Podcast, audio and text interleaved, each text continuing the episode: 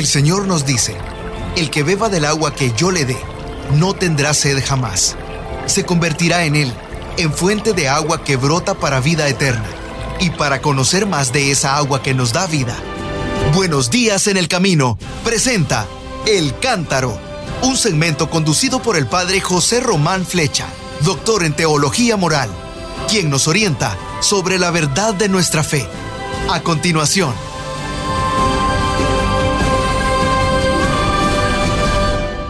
Buenos días nos de Dios, mis queridos hermanos, queridas hermanas. ¿Han dormido bien para que sean más bonitos? Soy el padre José Román Flecha, sacerdote de la diócesis de León, en España, y les estoy hablando desde la ciudad de Phoenix, en el estado de Arizona.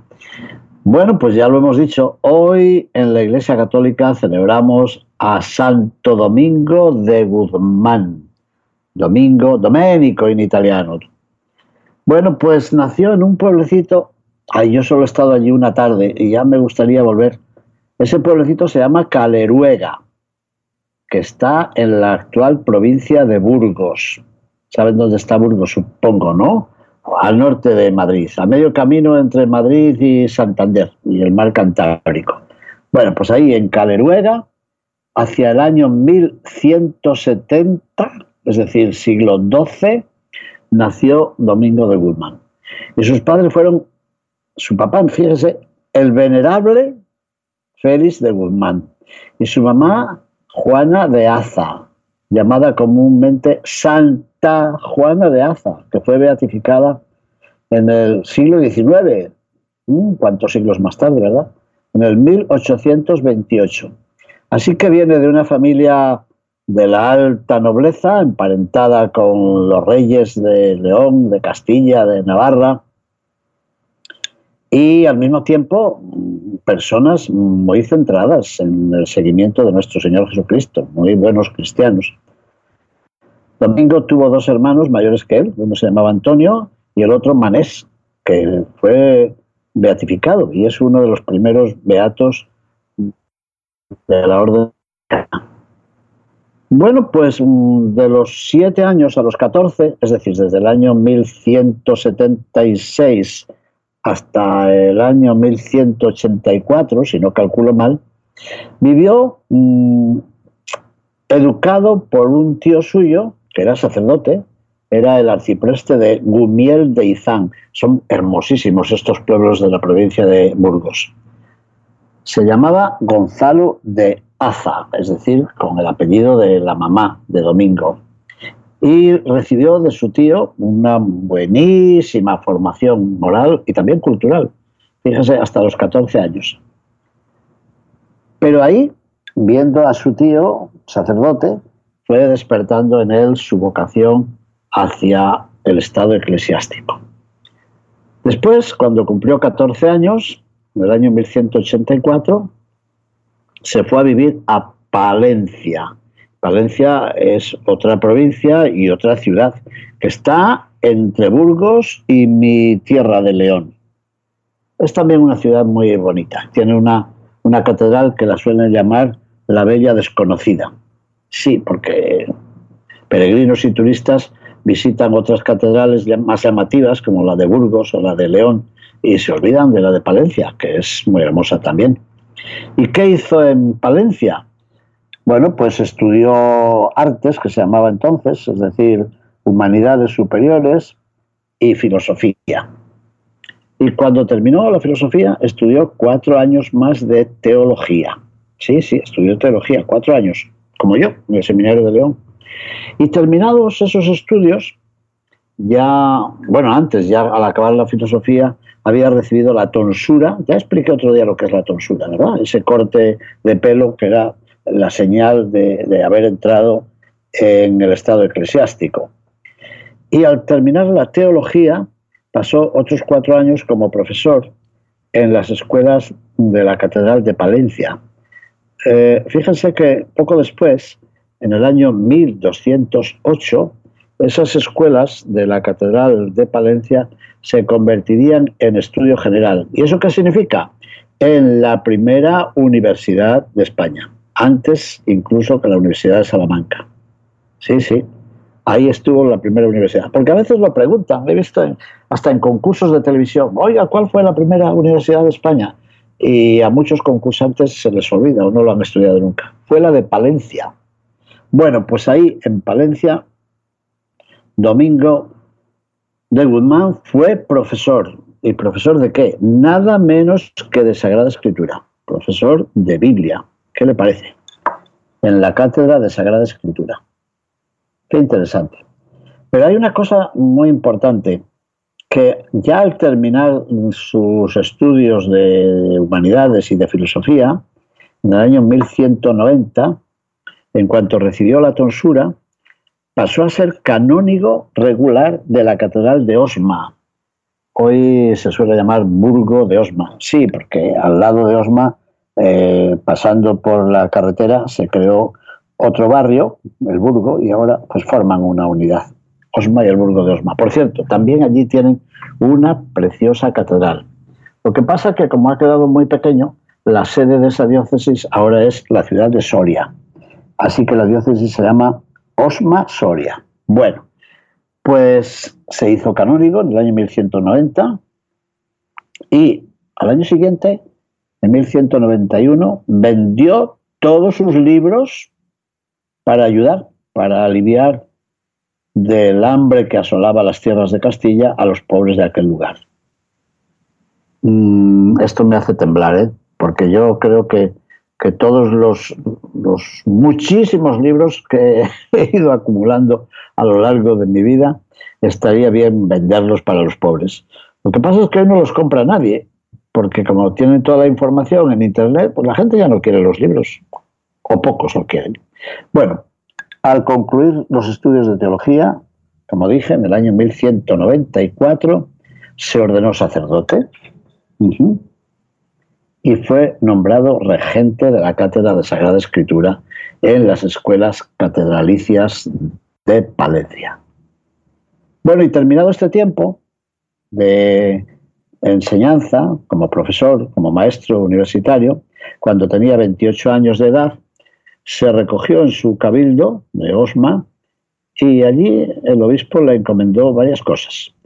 Le pidió que presidiera la comunidad de los canónigos, sería el deán, como se suele decir, del cabildo, y le encomendó también mm, la dignidad de vicario general de la diócesis. Bueno, la gente dice, o sea, el segundo después del obispo, pues sí, más o menos así. Interesante, ¿no?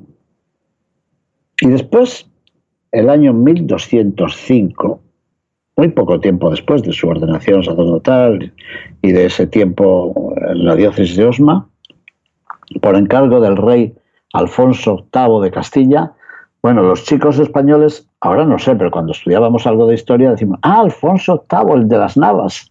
Sí, el que venció a los musulmanes en las Navas de Tolosa. Bueno, pues Alfonso VIII, rey de Castilla, le pidió que acompañara al obispo de Osma, que se llamaba Monseñor Diego de Acebes, para que fuera como embajador extraordinario a Dinamarca.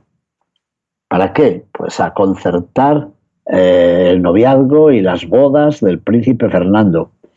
En aquel tiempo mm, parece que se hacía así, sobre todo entre la nobleza y entre los reyes se concertaban los matrimonios, pues también para asegurar la paz, para tener aliados en otro país. Bueno, pues con ese motivo viajó a Dinamarca, viajó también a Roma y fue descubriendo que Dios le llamaba para otra cosa. Fue descubriendo su vocación misionera se dio cuenta de que en diversos países de Europa, sobre todo en Francia, estaba difundiéndose la herejía de los cátaros. que son los cátaros? Iba a decir que es algo que existe todavía hoy. Cátaros viene del griego cázaros, que significa eh, limpio. Ustedes han oído la palabra española catarsis, que viene a significar eh, limpiamiento o algo así. Cátaros. Bueno, pues los cátaros eran cristianos que pensaban que en la iglesia solo podía haber gente buena y santa. Como ellos, claro, porque siempre se coloca uno del lado de los buenos. Por tanto, que en la iglesia, de la iglesia había que expulsar a todos los pecadores y a, todos los eh, malos, a todos menos a ellos. Como dije, esto se da también hoy, y el Papa Francisco lo ha recordado en su carta sobre la santidad, Gaudete et Exultate, la herejía de los cátaros, que estaban unidos también, o se llamaban con otro nombre, los albigenses. ¿Por qué? Pues porque tenían su sede en la ciudad de Albi. Y estaban, como digo, pues como pasa siempre, estaban haciendo proselitismo y ganando a muchos cristianos y católicos a su grupo, a la iglesia o a la comunidad de los cátaros y albigenses. Eh, Domingo de Guzmán pensó que, que ya era sacerdote, como he dicho, que había que hacer algo, que no podía permitirse que se extendiese esa herejía. Diríamos hoy, con palabras del Concilio Vaticano II, que la Iglesia es santa, sí, pero siempre necesitada de purificación. O sea que en la Iglesia caben los santos y cabemos los que somos menos santos y a veces no somos nada buenos. Perdónanos, no, Señor, perdónanos, perdónanos. Perdónanos tú porque sabes que hay cátaros que no nos perdonan. Bueno, pues eh, Santo Domingo pensó que no, que no se podían dejar así las cosas. Así que comenzó a formar el movimiento de los predicadores para predicar la doctrina católica. Y de acuerdo con el Papa Inocencio III, Inocencio III es muy interesante porque aparece también, como no, en la vida de San Francisco de Asís. El año 1206 se estableció en el sur de Francia como predicador entre los cátaros y estableció una primera casa femenina también en un sitio que se llama Louis. Le ofrecieron ser obispo primero de Consagan, después de Bessières, después de Comminges, y no. Todos esos episcopados pidió que, no, que, que, no se lo concedieran, que, que él no quería o no debía o no podía ser obispo. Que lo suyo era eso, predicar y seguir con ese movimiento de los predicadores. Así que estuvo predicando la doctrina entre los cátaros. Y en el año 1215 eh, creó la primera casa masculina. Antes había creado en el 1206 la primera casa de, digamos hoy, de religiosas. Y ahora, en el 1215, la primera casa de padres, la primera casa masculina de su orden de predicadores se la cedió a aquella casa un tal Pedro Sella, que junto con un caballero que se llamaba Tomás de Tolosa, se asoció a su obra. Tolosa o Toulouse. Es una ciudad muy hermosa, Toulouse. muy, muy roja, de ladrillo, quiero decir. Yo he estado allí invitado por la Universidad Católica de Toulouse, impartiendo unos cursos eh, en un medio francés, que, bueno, supongo que entenderían algo de mi pobre francés, qué sé yo. Bueno, pues en septiembre de aquel año 1215 llegó de nuevo a Roma en un segundo viaje, acompañando al obispo de Toulouse, que se llamaba Monseñor Fulco. Y allí asistió al cuarto concilio de Letrán. Ah, lo hemos estudiado muchas veces en las clases de teología. Muy importante aquel cuarto concilio de Letrán. Y allí solicitó del Papa que diese el decreto para aprobar la orden que él había ido creando, como una organización religiosa de canónigos regulares o algo así. Y de regreso de Roma eligió con sus compañeros la regla de San Agustín para poner en marcha su congregación o su orden. Y en el año siguiente, 1216, volvió por tercera vez a Roma y llevaba consigo ya la regla de San Agustín, que han seguido tantos religiosos en el mundo, y un primer proyecto de constitución para aquella orden que estaba fundando. Pues bien, el 22 de diciembre de ese año, 2216, recibió del Papa Honorio la bula Religiosam Vitam sobre la vida religiosa, por la cual se confirmaba la orden de predicadores. Después mm, volvió a Francia en el mes de agosto mm, empezó a enviar a sus frailes a un lugar y a otro, envió cuatro a España, tres a París, y él decidió irse a Roma. Y se dice que allí se manifestó su poder mm, taumatúrgico, es decir, su carisma de, de intercesor, que produjo muchos milagros. Por ejemplo, yo recuerdo ahora en la Basílica de San Marcos de Roma, que se encuentra, si usted ha ido a Roma, a lo mejor no la ha visto porque está muy escondida, detrás del Palacio Venecia, junto a la Plaza Venecia. Pues allí está la iglesia de San Marcos, que es muy hermosa. Y en uno de los altares, yo creo que en la nave de la izquierda, hay un retablo que recuerda uno de los milagros realizados por Santo Domingo de Guzmán en Roma. Bueno, pues allí, entre una cosa y otra, aumentó muchísimo el número de sus frailes. Algunos los envió a Boloña, eh, después regresó a Castilla, recorrió las ciudades de Segovia, de Madrid, de Guadalajara, Guadalajara de España, no Guadalajara de México, de Jalisco, porque a veces algunos amigos míos mexicanos me dicen, ah, pero hay un Guadalajara en España. Eh, sí, sí, sí, hermano, antes, que, antes que el Guadalajara de México.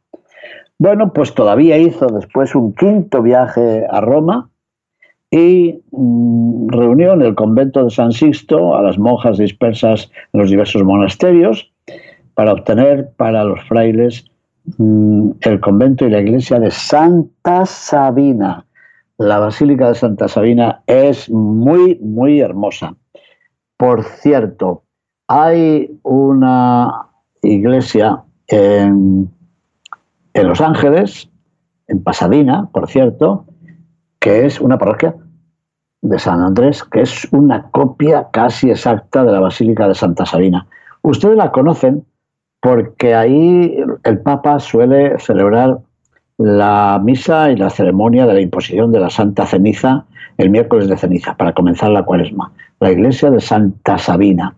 Y ahí está la sede principal y el lugar del generalato, los superiores generales, todavía hasta el día de hoy, de la orden dominicana. Bueno, pues en 1220 asistió al primer capítulo general de su orden, que se celebró en la ciudad de Bolonia, o Bologna, que se dice en italiano, y ahí se redactó la segunda parte de las constituciones, y ahí siguió viviendo tiempo, poco tiempo, porque el 6 de agosto de 1221, tras una breve enfermedad, a los 50 años de edad, en ese convento de Bolonia, entregó su alma a Dios nuestro Padre. Y sus restos están allí, sepultados en la Basílica de Santo Domingo, en la ciudad de Bolonia. Muy poco después, el año 1234, es decir, eh, espere que cuente, tan solo 13 años después, el Papa Gregorio IX lo canonizó. Y la Iglesia Católica celebra su fiesta Mm, ¿Qué día? Hoy, el día 8 de agosto. Qué interesante. Aunque en algunos lugares, como Pulgar, en la provincia de Toledo, que es un pueblo eh, situado a orillas de los montes de Toledo, en algún otro pueblo de Zaragoza, en, varios sitios, también en Palenque o Comitán de México, en Mixco de Guatemala, se sigue celebrando su festividad el 4 de agosto. Muy bien, pues ahí tenemos, tenemos la vida de este fraile que dedicó su vida sobre todo a la predicación, patrón de predicadores. También se le atribuye, como sabemos, la creación del rosario. Sí, incluso eh, se nos dice que la Santísima Virgen le entregó el rosario. Eh, así que es un modelo también para nosotros. Había una canción que se cantaba en mi tierra, en las misiones populares, que decía también eso, que Santo Domingo es el fundador del Rosario, que sería el arma eh, de la que se servía la Santísima Trinidad para reformar el mundo. Es bonito eso. Yo creo que nos indica la importancia del rosario que luego ha sido una y otra vez explicada por todos los papas. ¿Qué más quiero yo decir? Pues quiero decir que en Salamanca hay un convento bellísimo dedicado a San Esteban, que es la casa de los dominicos. Y que en esa casa, en ese convento, el año, espera a ver si me acuerdo bien, 1486, llegó un marino que venía de Portugal, que decía llamarse Cristóforo Colombo, Cristóbal Colón, sí, sí, fue a visitar a los dominicos de Salamanca. En realidad fue a visitar al padre Deza, porque el padre Deza era el confesor del príncipe Juan, hijo de los reyes católicos, Isabel y Fernando. Así que seguramente Cristóbal Colón iba buscando la influencia de los padres dominicos para conseguir de los reyes alguna ayuda para su proyecto. A ver si lograba preparar unas carabelas y lanzarse a la mar Oceana en busca de las islas occidentales o en busca de las, de las Indias. Esto nos daría para hablar mucho más tiempo. De hecho, le recibieron en un lugar, en una finca que tenían los dominicos cerca del río Tormes, que se sigue recordando también hoy. Bueno, pues junto a esa casa dedicada a San Esteban, quiero recordar que ahí vivió durante algún tiempo el padre Lagrange, francés, un buen biblista, y que el padre Lagrange en Jerusalén, saliendo por la carretera del norte, saliendo por la puerta de Damasco, la Nablus Road, a la derecha, ahí fundó l'École Biblique, la escuela bíblica, tan importante, porque de ahí saldría, como sabemos, la traducción y la edición de la llamada Biblia de Jerusalén, llevada a cabo por los padres dominicos en Jerusalén. ¿Y cómo creen que el padre Lagrange llamó a esa casa de Jerusalén? San Esteban. San Esteban en Salamanca y San Esteban en Jerusalén. Eh, os recuerdo otros muchos lugares importantes de los dominicos, porque eh, tuve la suerte de estudiar filosofía y de obtener el título de licenciado en filosofía en el Angelicum de Roma.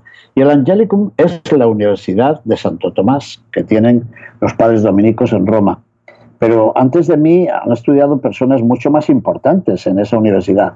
Por ejemplo, un tal, un tal, un tal, sí, sí, eh, Carol Boitigua, creo, que me parece que luego fue fue sumo pontífice, fue papa con el nombre de Juan Pablo II, que hizo allí su tesis doctoral sobre San Juan de la Cruz. Bueno, cuántas cosas hay que recordar de Santo Domingo, de su carisma para fundar una orden mendicante junto a los franciscanos. De hecho, en todos los conventos franciscanos, en la iglesia, en algún lugar hay una imagen de San Francisco y otra imagen de Santo Tomás. Tengo yo mucho cariño a esta orden. ¿Por qué? He venerado a un primo de mi padre, que era el padre Armando Bandera, un dominico muy célebre, un gran teólogo, que después del concilio es el primero que ha escrito sobre la iglesia de comunión, la iglesia como comunidad de comunión. Eh, por cierto, no le han hecho mucho caso, porque han venido otros que han escrito sobre lo mismo y han olvidado a nuestro pariente, yo creo, que era un santo, por cierto. Tiene también un comentario muy hermoso al libro del Apocalipsis. Pero además tengo otro primo que ha muerto hace poco, el padre Miguel, Fray Miguel González Flecha, primo carnal mío, dominico de esta orden de Santo Domingo de Guzmán, que pasó la mayor parte de su vida en Nicaragua. Eh, por cierto, en León, mi ciudad natal, los dominicos llevan, dirigen el santuario de Nuestra Señora, la Virgen del Camino. Y allí mi primo, el padre Miguel, confesaba muchas veces y tenía allí en el confesionario Padre Flecha y me decía, ay, cuántos problemas me crean, porque la gente viene a confesarse creyendo que yo soy tú. bueno, los padres dominicos dirigen también otro santuario muy célebre, del cual he hablado en otra ocasión, el santuario de la Virgen de Candelaria, que se encuentra en la isla de Tenerife. Tantas cosas habría que decir de esta orden a la que tanto quiero. Son también los que promueven la editorial Edivesa, que ha publicado varios libros míos que seguramente muchos de ustedes conocen. ¿Qué más podríamos decir? Que en este momento yo creo que Santo Domingo debería ayudarnos a todos a pedir al Señor este celo por la transmisión de la palabra de Dios, a rezar el rosario, a vivir de acuerdo con este ideal de comunión, para que no nos hagamos tan puritanos que querramos inmediatamente arrancar la cizaña para que crezca solo el trigo? Pues ya vemos que el Evangelio nos dice que no. Esa herejía de los cátaros sigue viviendo hoy también. Bueno, yo les exhorto a que invoquen a Santo Domingo de Guzmán y que le pidan algo de esto que hemos dicho hoy, que son muchas cosas. La vocación para anunciar la palabra de Dios, para predicar con la palabra y con el ejemplo, y para orar por todos los misioneros y por todos los predicadores que están por el mundo luchando para que el reino de Dios sea visible también en nuestro mundo. Eh, siento que no haya mucho más tiempo. Yo los invito a todos los que nos estén escuchando para que vean cómo la devoción a Santo Domingo se encuentra en tantos países de las Américas. En Argentina, en muchos lugares. En Costa Rica hay una basílica de Santo Domingo de Guzmán, en Santo Domingo de Heredia. En Ecuador, bueno, en España ni les cuento. En Guatemala, una basílica de Nuestra Señora del Rosario, otro templo de Santo Domingo, la ciudad de Guatemala. En México, Santo Domingo de Tehuantepec, en Santo Domingo, hay una iglesia de Santo Domingo bellísima que he visto en Puebla de Los Ángeles. Y así, en Nicaragua, por ejemplo, en Panamá, una iglesia de Santo Domingo de Guzmán, en la provincia de Herrera, distrito de Parita, y en tantos otros sitios. La República Dominicana, bueno, el mismo nombre de pila y de su capital, Santo Domingo, ¿de dónde viene? De este nombre, el nombre de la Orden de los Dominicos y del nombre del santo. Y en Venezuela, en el municipio Burós, es el patrono de esta ciudad, de esta entidad. Bueno, pues una oración hoy a Dios nuestro Señor por intercesión de Santo Domingo de Guzmán. Mis queridos hermanos, muchísimas gracias por su atención. Buenos días en el camino presentó El Cántaro con el padre José Román Flecha.